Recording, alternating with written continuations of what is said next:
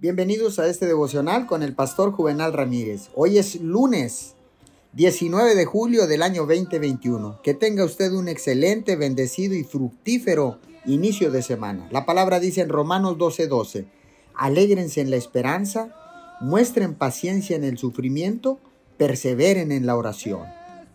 El mundo está lleno de individuos desanimados y deprimidos que podrían mejorar su situación simplemente eligiendo poner su esperanza en Dios.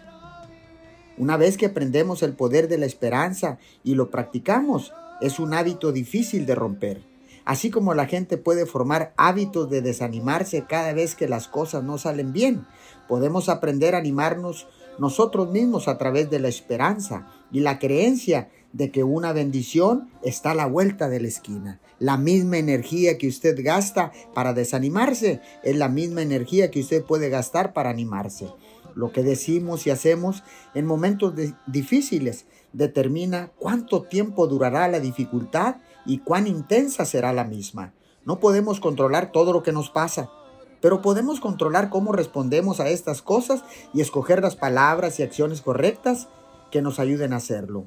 Usted no puede controlar el viento, pero puede ajustar las velas.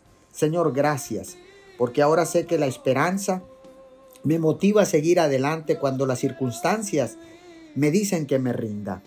Tu palabra dice que Jesús es nuestra esperanza de gloria. Amén y amén.